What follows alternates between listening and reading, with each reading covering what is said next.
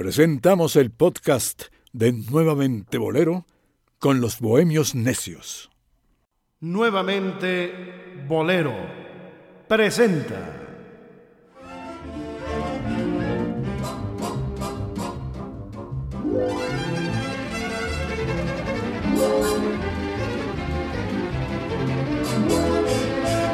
A los bohemios necios.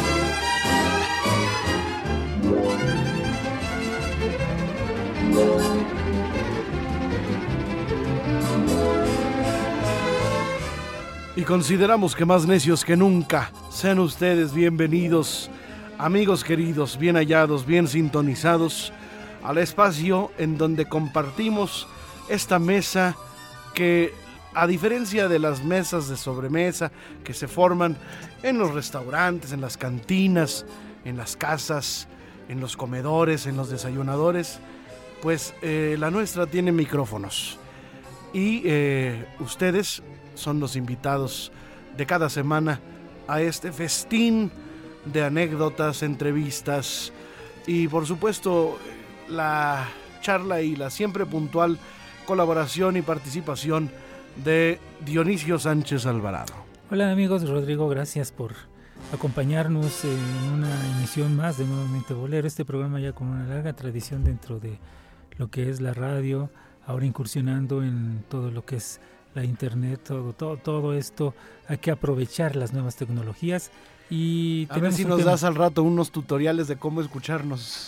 Sí, el otro día me estaba acordando de esto y me di cuenta que realmente fue impactante la forma que yo lo, lo expliqué y, me divertí mucho. Pues fíjate que también han, han subido el número de, de, reproducciones a partir de ese capítulo. Sí, fue, fue muy, muy, ¿A quién se le hubiera ocurrido? ¿no? ¿Quién sabe? Sí, no. A ver, ¿en qué lugar estamos? En... en la Ciudad de México estamos en el número uno, como el podcast acerca de cultura, el número uno en Podomatic. Ya escuchó usted la voz de Omar Carmona X, que ahora es Omar Raval. Sí. De la Raval para el mundo. De la Raval hasta, hasta los el, confines el, del universo. Oye, ¿y qué has descubierto en este, en este bagaje, en este pues en este andar tuyo en el lumpen. Híjole, prefiero no comentarlo en este programa. Pero pues ya, bueno. ya he sabido, ¿no? Ah, bueno, sí, claro, no, naturalmente. No, pero digo, nada del otro mundo, nada que eh, el hombre antes no hubiera descubierto. Ok, platícanos. Ya, lo único que ya tiene más barrio acumulado. Ah, sí, sí, claro. es, es, como, es como el kilometraje, ¿no? ¿Las horas vuelo? Sí.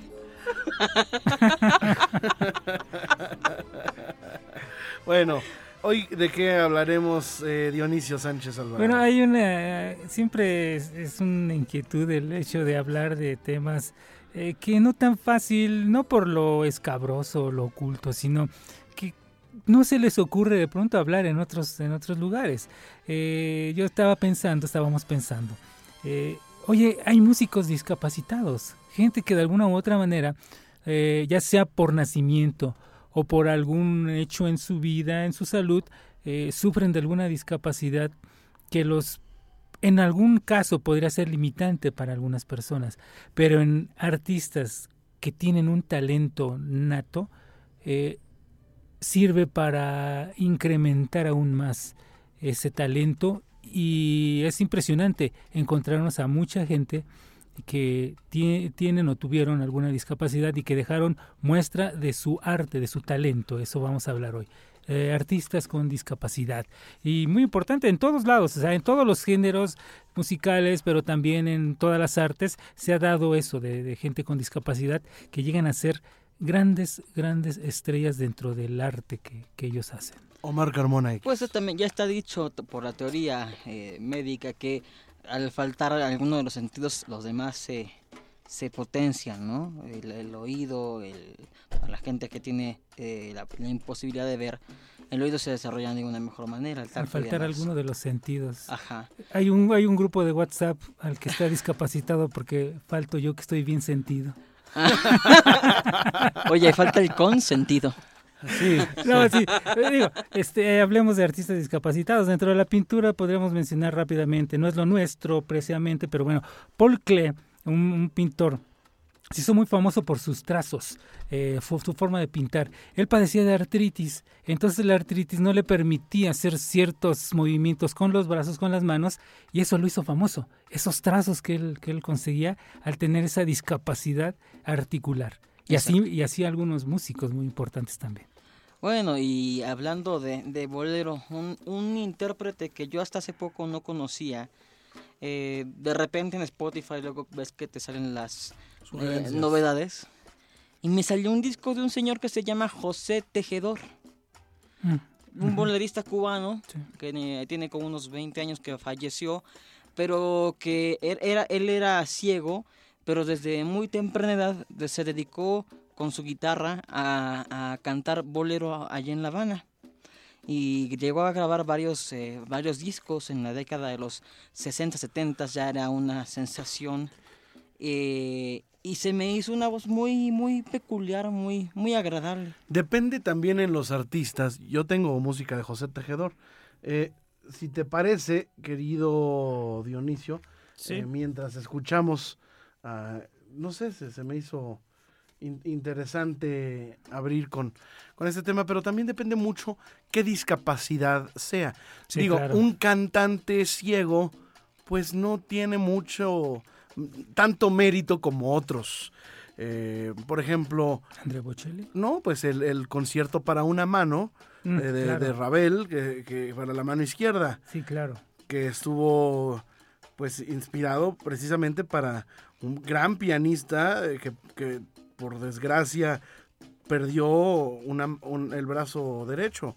Sí. Entonces, em, pues esto es muy, vaya, es asombroso y es eh, este concierto para la mano izquierda, pues es un es una hazaña y es una historia preciosa, ¿no? Sí, también así que ese tipo de ejemplos, algo, algo parecido le sucedió a Charlie Palmieri, que era uno de los genios, grandes genios del, del piano eh, dentro de la música afrolatina.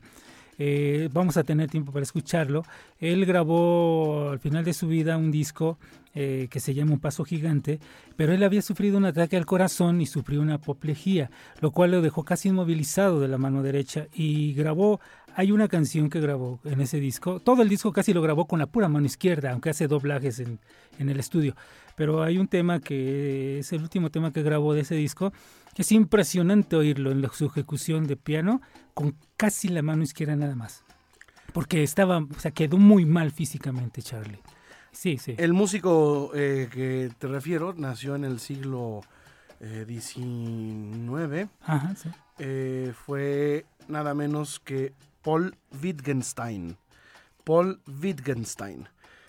Fue Ravel quien le compuso especialmente para él el, concierto. Él, pierde el, brazo en la Primera Guerra Mundial.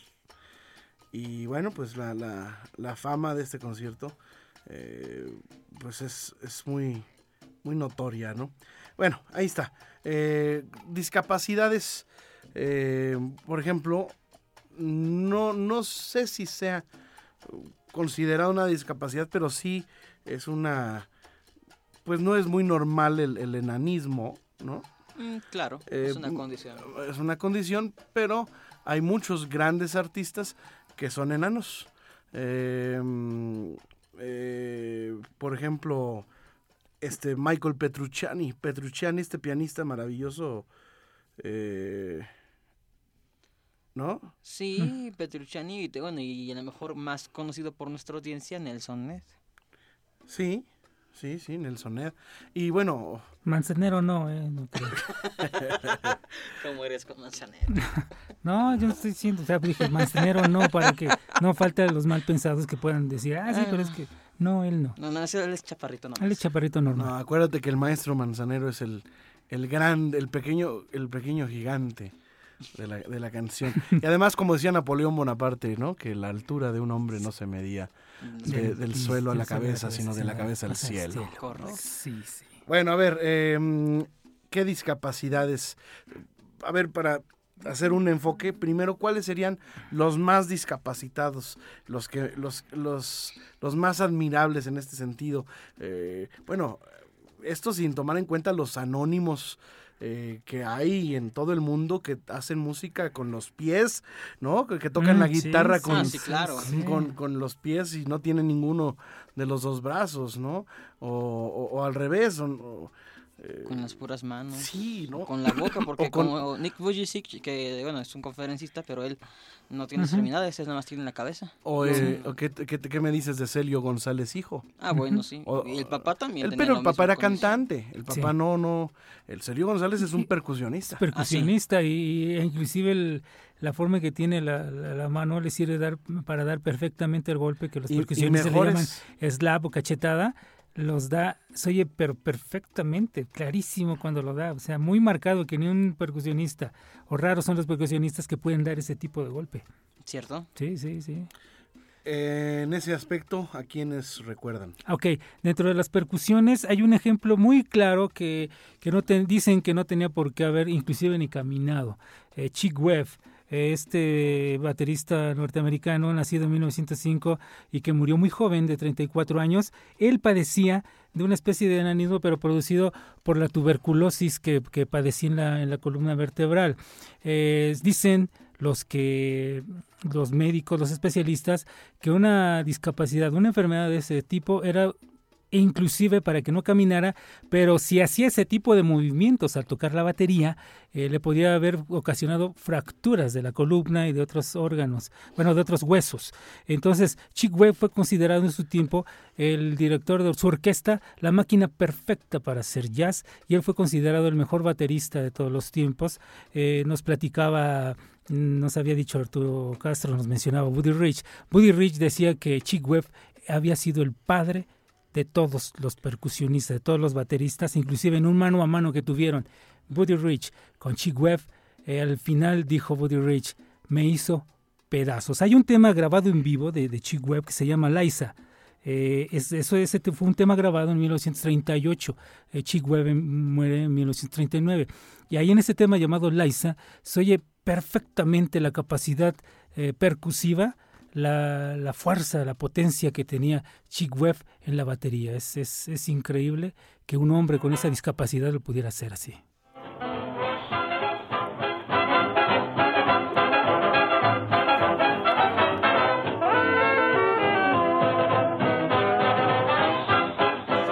Pero te fuiste muchos años atrás, ¿verdad? Sí, sí, sí. Sí, claro. Bueno, es que en esa época había muchos eh, músicos en jazz que tenían algún tipo de dis- discapacidad. sí. Como Blind Boy Fuller, que era un guitarrista ciego, muy famoso, pero con una vida bastante sabrosa y muy breve.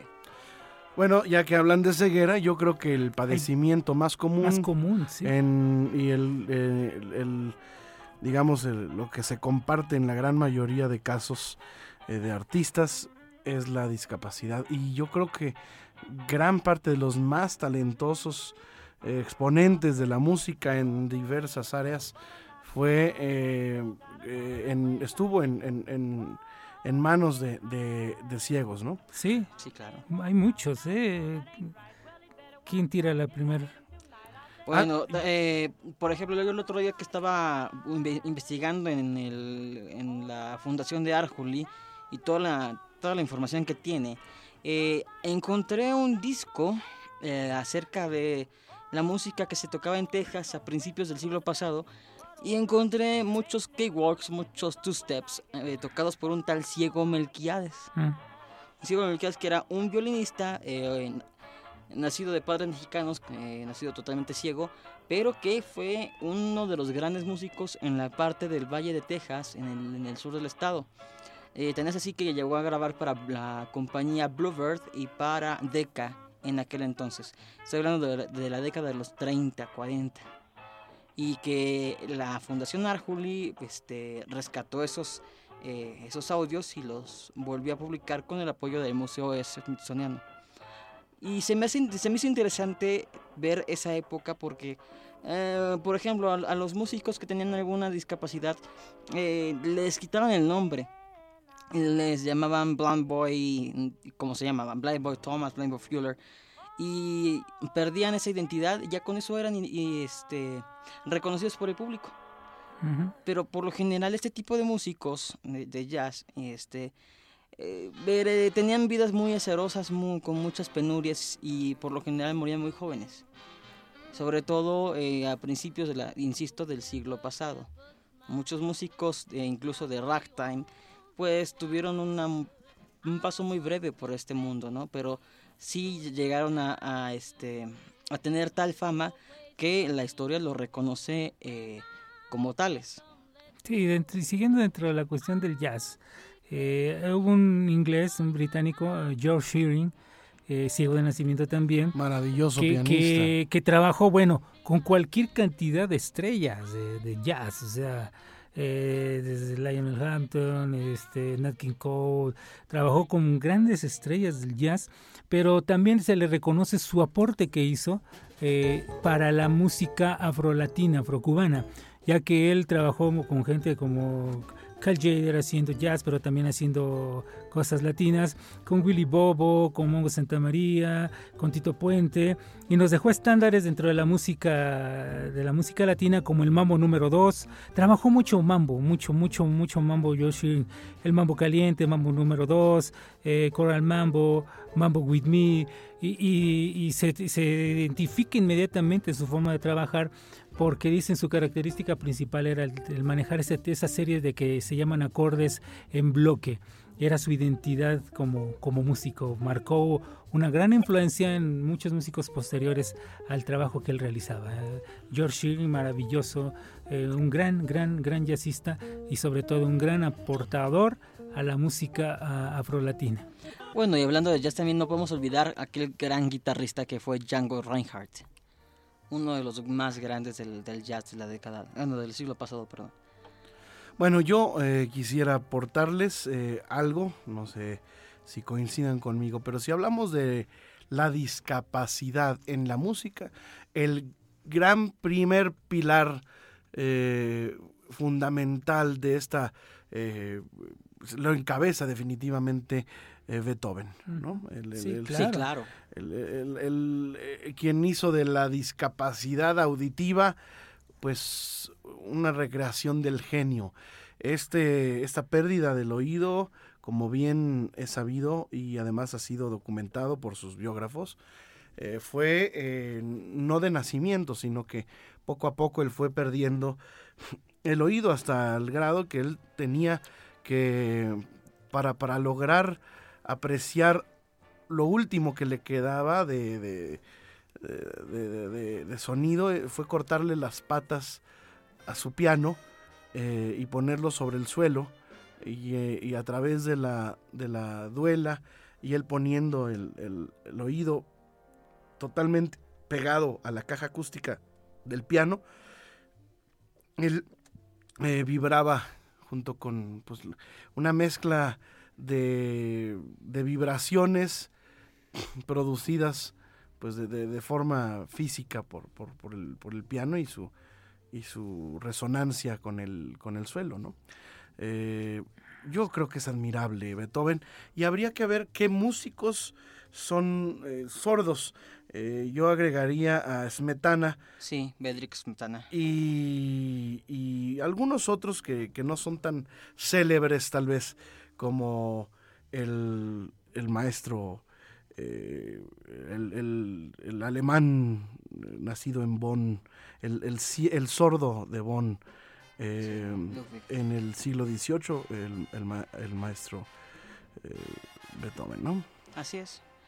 No, y aparte hubo muchos, mucha, sobre todo eh, eh, pasaba mucho en la Edad Media, ¿no? Que eh, debido a que no se tenía tanta con tanto control sanitario y demás, muchos músicos y muchos compositores pues desarrollaban algún tipo de, discapacidad visual o auditiva por las bacterias que, que se acumulaban, ¿no? Porque estemos conscientes que en la Europa de aquellos años no había un sistema de, drenaje subterráneo ni nada. Había pestes, había... pestes, había un sinfín. Ahora imagínense alguien que se dedicaba en su música, en su, oficio era tocar en cualquier este cantidad, en cantidad de, escenarios, lo mismo en palacios que en algunos eh, tabernas y demás, pues era natural que dentro de la urbe en el aire vagabando un sinfín de, de, de- de este tipo de parásitos que Sí. a la larga eh, ac- acaban afectando al, al músico. ¿no? Tú, por ejemplo, que andas en este tipo de... De Arrabales. De, este, de, de época o a ver de quién. De la actualidad. Arrabal siempre ha sido arrabal en todas las épocas. No, pero ya, ya, ya, hay, ya hay drenaje, no inventes. ya. Hay niveles. ya- Siempre ha habido drenajes. Siempre ha habido, no, siempre pero ha habido ya, ya no es, no, no es Los- común lo que- de enfermarse. Lo que tú mencionabas, los vertederos, pero el, el problema era que no, que no estaban planificados Ah, no, plenamente, porque en Inglaterra, en la Inglaterra victoriana, los vertederos de aguas negras o donde iba todo, todo, todos los desperdicios humanos, eh, todo lo que salía del cuerpo humano y más, es- los, los colocaban junto a las bombas de agua para Sí. que la gente bebiera. Entonces, ese era el problema. Bueno, había muchos, muchos factores de toxicidad en, esa época. Y bueno, pues también no podemos olvidar eh, dentro de la música, eh, ya de nuestros, nuestros tiempos, a un gran, bueno, que es gran figura, aunque no sea el guitarrista más virtuoso, pues ahí está José Feliciano, ¿no? Muy versátil.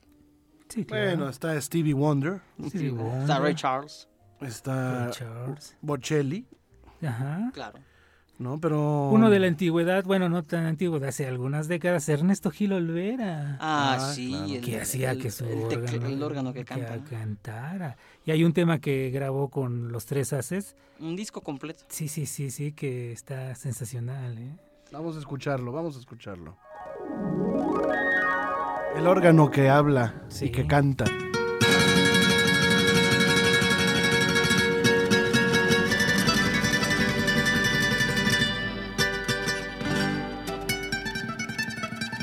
El Neri se aventó su punteíto, ¿eh? Que él era más de armonizar, ¿no? Ajá, sí.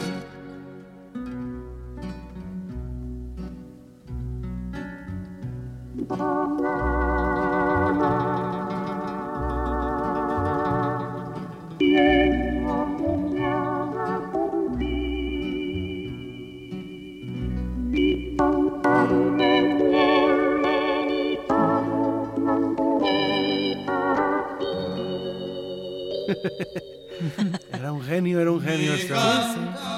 Bueno, esta... Bueno, está, bueno, casi la mayoría son, como hemos mencionado, la mayoría son invidentes. Hay alguien al que le llamaban el ciego maravilloso, Arsenio Rodríguez, Oh, bueno. que hacía unas progresiones armónicas increíbles en muchas canciones.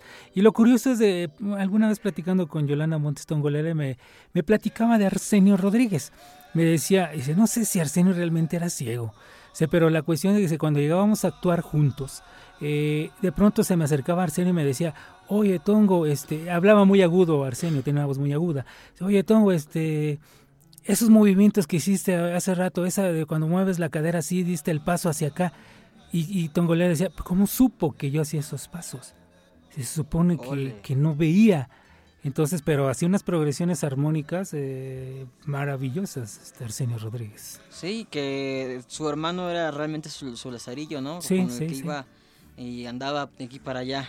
El Arsenio con mucho trabajo, pero pues muchos episodios de penurias y muchas cosas sí. feas. Y dejó muchísimo. Y un es gran- el autor de La vida es un sueño. Sí, y, y- Sí. y- y aparte, o sea, la- el aporte principal, a- a- muy independientemente de las canciones que escribió, que escribió mucha cuestión afro, mucha cuestión afrocubana, eh, es el aporte que hizo para lo que ahora ya conocemos como salsa. Ese manejo de trompetas, ese manejo de, del, del contrabajo, del aporte que hizo con la conga al introducir la conga a los conjuntos, es en lo que se basaron muchos conjuntos de salsa. Entonces, un gran aporte lo que hizo Arsenio Rodríguez dentro de todo la gran eh, obra musical que tiene Arsenio. Bueno, pues les voy a poner una grabación de una de mis pues más admiradas figuras en la ejecución de del piano y que por cierto, en, dentro del jazz hizo un disco muy interesante de boleros. Vamos a escucharlo porque es eh, muy notable el trabajo.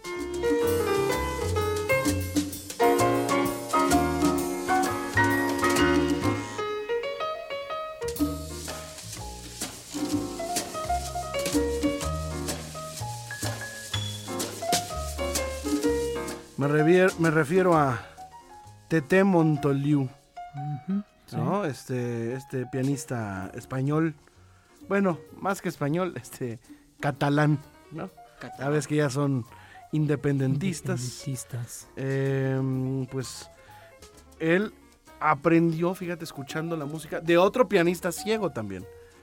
Este, Art Tatum. Y, y, y fue lo que lo motivó a hacer. Bueno, yo conozco grandes pianistas ciegos. eh, uno de ellos eh, muy cercano. Bueno, uno era eh, el papá de Alejandro Camacho, ¿cómo se llama? Lupito Camacho, que fue pianista de muchos artistas. Eh, el maestro Herbert Clavel, ¿verdad? Ah, sí. Que Muy gran pianista. Realmente es un, es un buen, bu- buen, pasa un buen rato con él. Se sorprende uno de su forma de tocar. no, Sí, hombre. hay, hay un, hubo un pianista que inclusive aparece alguna una canción con él en un disco llamado Los mejores pianistas de México que sacó la, la RCA Víctor. Eh, era invidente Pablito Jaimes. Y era maravilloso y muy solicitado por grandes orquestas en, en- en una época. eh. Era tremendamente solicitado, tenía mucho trabajo y tocó en muchísimos lugares con gente de gran importancia. eh. Y se habla mucho de él. En varios libros se menciona el trabajo que hacía Pablito Jaimes. Joaquín Rodrigo, el compositor del, Ah, con- claro. del concierto de Aranjuez. Aranjuez, Claro. ¿no? Eh, yo no, eh, yo no sé cómo, pues, bueno, me, me- me puedo imaginar la, la desesperación. Yo creo que lo que más ha de padecer un músico invidente es no poder eh, tocar con partituras, no poder, este, Leer música. aunque hay un sistema, sí, sí, sí, debe- se, ha, se ha logrado hacer un, un- un- una, una especie de braille para, músicos. sí, o sea, sí, sí. existe, ¿eh? No, eh, Fíjate, Frank Emilio Flynn, eh, él fue un, un extraordinario pianista de descargas y de jazz, y también dentro de lo que ese fue el movimiento de- del feeling. Eh, él aprendió música, a leer música gracias a Armando Romeu, eh, que fue el que realmente es el padre del jazz en Cuba. Él, Armando Romeu, eh, impulsó la carrera de gente como Chico Farrell, como de Mario Bauzá, de las carreras de, Chucho Valdés, de Bebo, en fin, de mucha gente que, que estaban trabajando el jazz. Y Ar- Armando Romeu, Romeu creó un sistema braille, al estilo braille, para que los músicos invidentes cubanos pudieran aprender a leer entrecomillado, pongamos así, música. Y uno de sus grandes alumnos fue sin duda Frank Emilio Flynn, que tiene unas descargas. y Frank un- Emilio, que es también de los del Philly, ¿no? Sí, sí, sí. Sí. Exacto. Entonces, eh, él eh, es un, fue un ejecutante de piano increíble también, ¿eh? un gran aporte, y aprendió gracias a ese sistema del cual tú también haces mención y que fue perfeccionado por Armando Romeu. Sí, sí, eh, la, toda la musicografía en braille que incluye eh, pues eh, todo tipo de partituras y no es nada eh, nada lejano al, al- al- al- al- al braille, ¿no? No, no. Es- hay programas en donde muchos músicos han desarrollado este este pues programa de música en braille, ¿no? Sí. Sí, Eh, claro. músicos ciegos, ahí está Ray Charles. Sí. Hay que hablar de un, este muy completo, pianista, compositor, arreglista, cantante, ¿no? Y además un innovador en su, en su género. Fue uno de los grandes eh, Pues sí, con los... iconos Ya. del funk, del, del jazz, del soul, del R&B, ¿no? Sí, o sea, realmente es una persona que trascendió las modas, trascendió los géneros y, a- y actualmente no se puede concebir la música de los Estados Unidos sin mencionar al maestro Ray Charles. A propósito de, de Ray Charles, pues a la mente se me viene eh, de inmediato Stevie Wonder, ¿no? Uh, claro. Sí, claro. que además, yo no sé qué, pero que la- las gargantas, no sé si, es que tiene todo, mira, este, ciego, negro, ¿no? Este, O sea, como que son, se, se dieron las cosas para que, para que fuera extraordinario artista, ¿no? Sí, así es.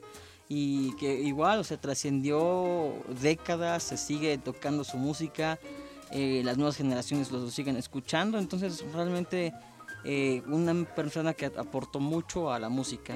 y sí, que sobrevivió no nada más a, esta- a la discapacidad que, le, que, que tenía, sino también a ese mundo de las drogas y todo lo demás, y pudo lograr un aporte y salir eh, avante pese a todas las adversidades que se le iban presentando, ¿no? Desde niño, desde niño. Entonces es, es bastante, eh, es para elogiarse el, el- el trabajo y la carrera y la vida que, que llevó y que, que tuvo Ray Charles. ¿no? A mí cuando eh, había un, hay un músico que, que, que seguramente tú has oído mucho porque es un gran vendedor de discos, un gran vendedor de discos y lo digo con todas sus letras. Me refiero a este señor, Enrique Chía. Sí. Enrique Chía es un músico cubano del exilio cubano que tuvo la brillante idea de grabar todo el catálogo que se sabía.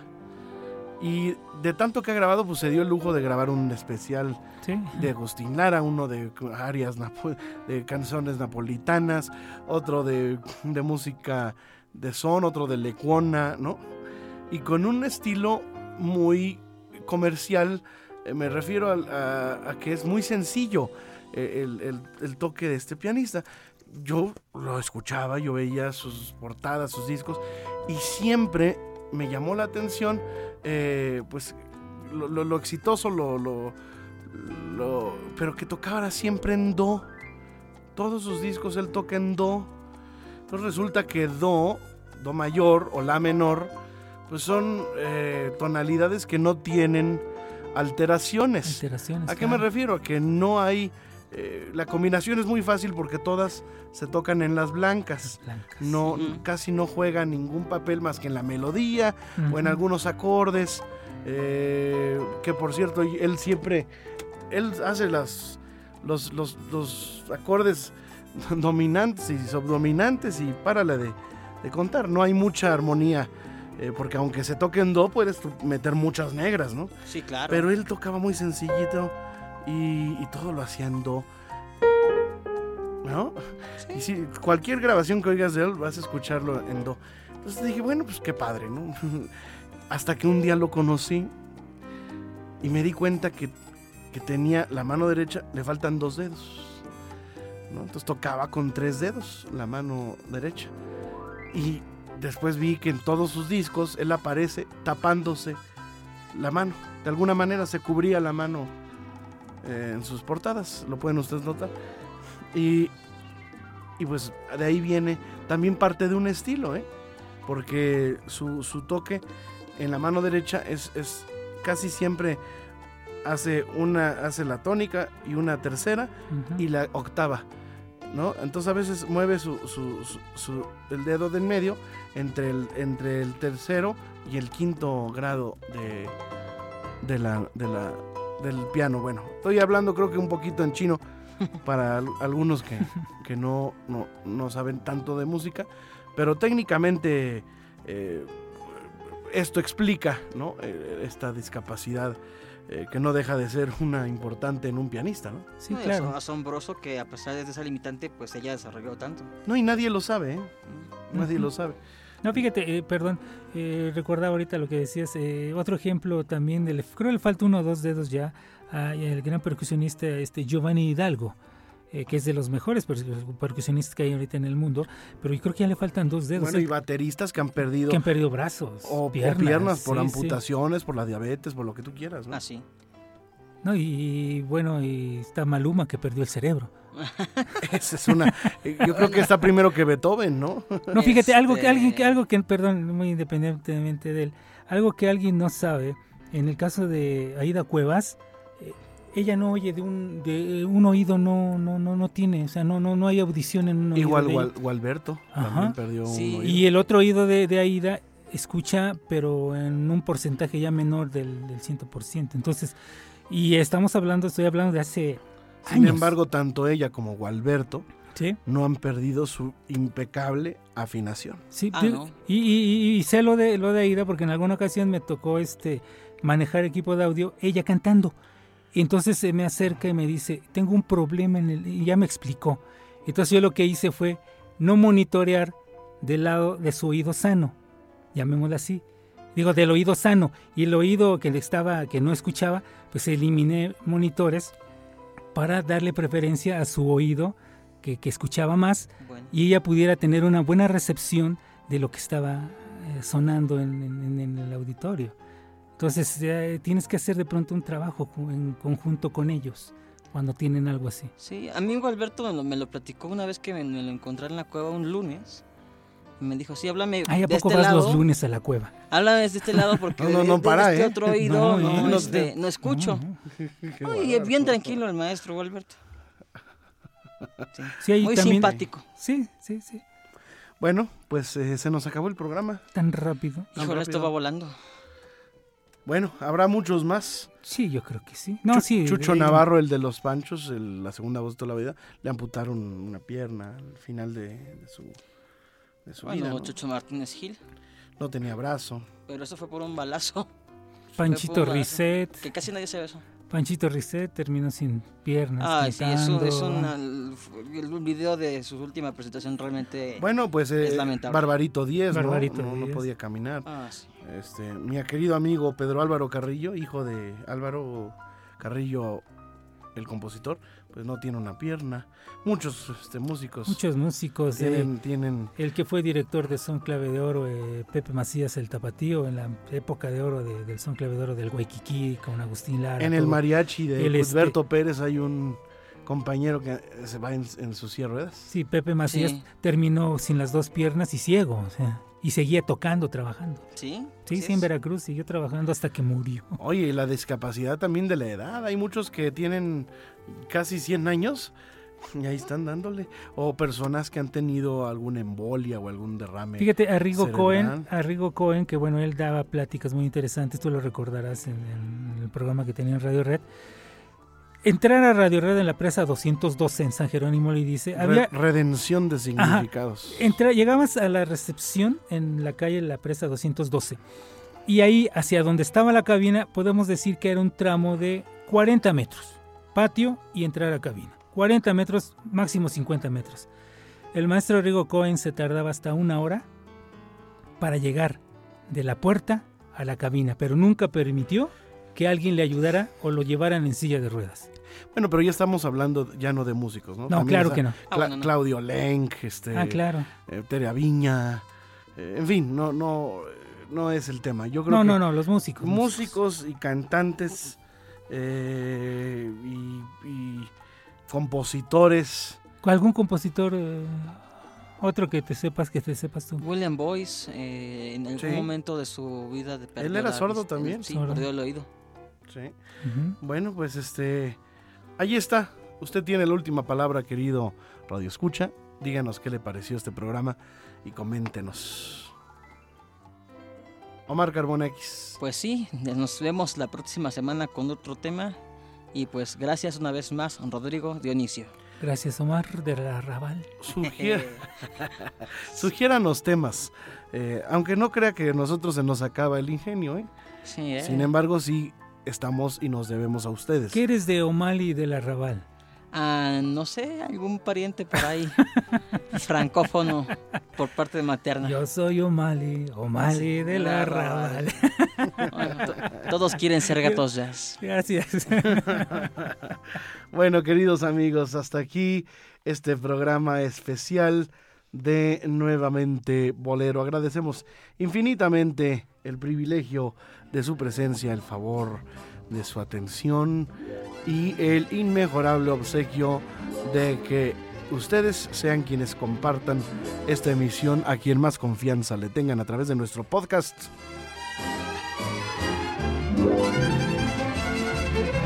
Nuevamente Bolero presentó a los Bohemios Necios.